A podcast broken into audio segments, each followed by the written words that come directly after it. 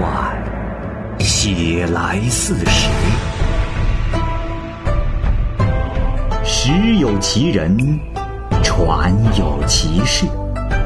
其人其事，指甲生香，时移世易，拍案称奇。欢迎收听《蚂蚁晒尔》系列节目之《白话唐宋传奇》，蚂蚁播讲。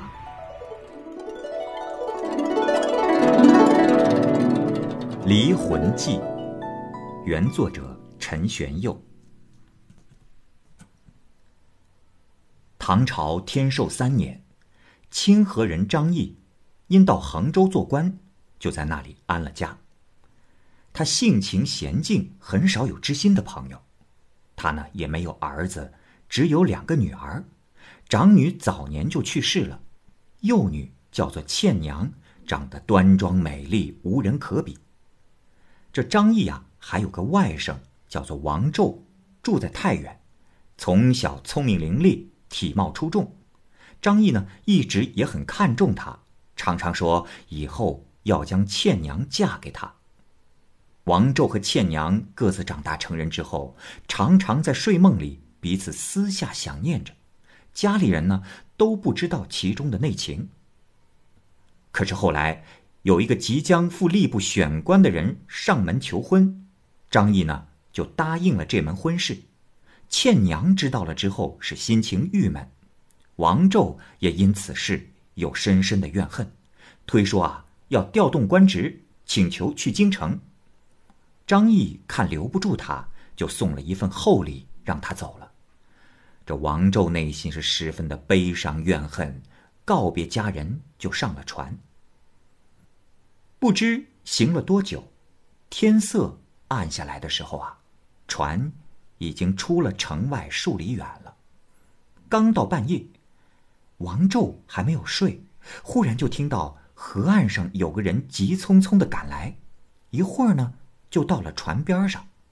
经询问，这才知道是倩娘赤着脚步赶来了。王胄惊喜的几乎发狂，拉着他的手问他从哪儿来。倩娘哭着说：“郎君对我情谊如此深厚，我就是在睡梦中也想念郎君。现在父亲。”要强迫我改变心愿，又知道郎君对我深情厚谊，一片赤诚。我打算舍命报答郎君，因此不顾危险前来投奔。王胄出乎意料，高兴的手舞足蹈，就把倩娘藏在了船上，连夜逃走。二人加倍赶路，几个月后就到了蜀地。就这样，过了五年，夫妇二人生了两个孩子。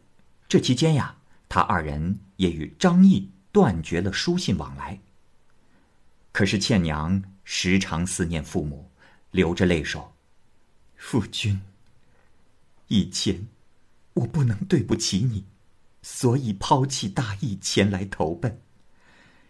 至今五年了，与父母不能相见。”天地之间，我哪里有脸独自活下去？王胄啊，也可怜他，就说：“啊，娘子不必伤心，咱们这就回去。”于是就一同回到了衡州。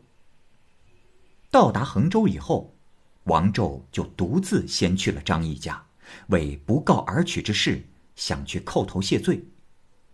可是张毅知道王胄的来意之后，却说：“这周儿啊，你莫要胡说呀！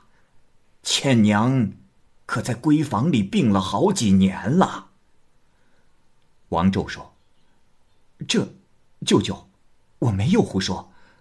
倩娘，她就在船上啊。”张毅大惊，急忙派人去核实，果然看见倩娘在船上。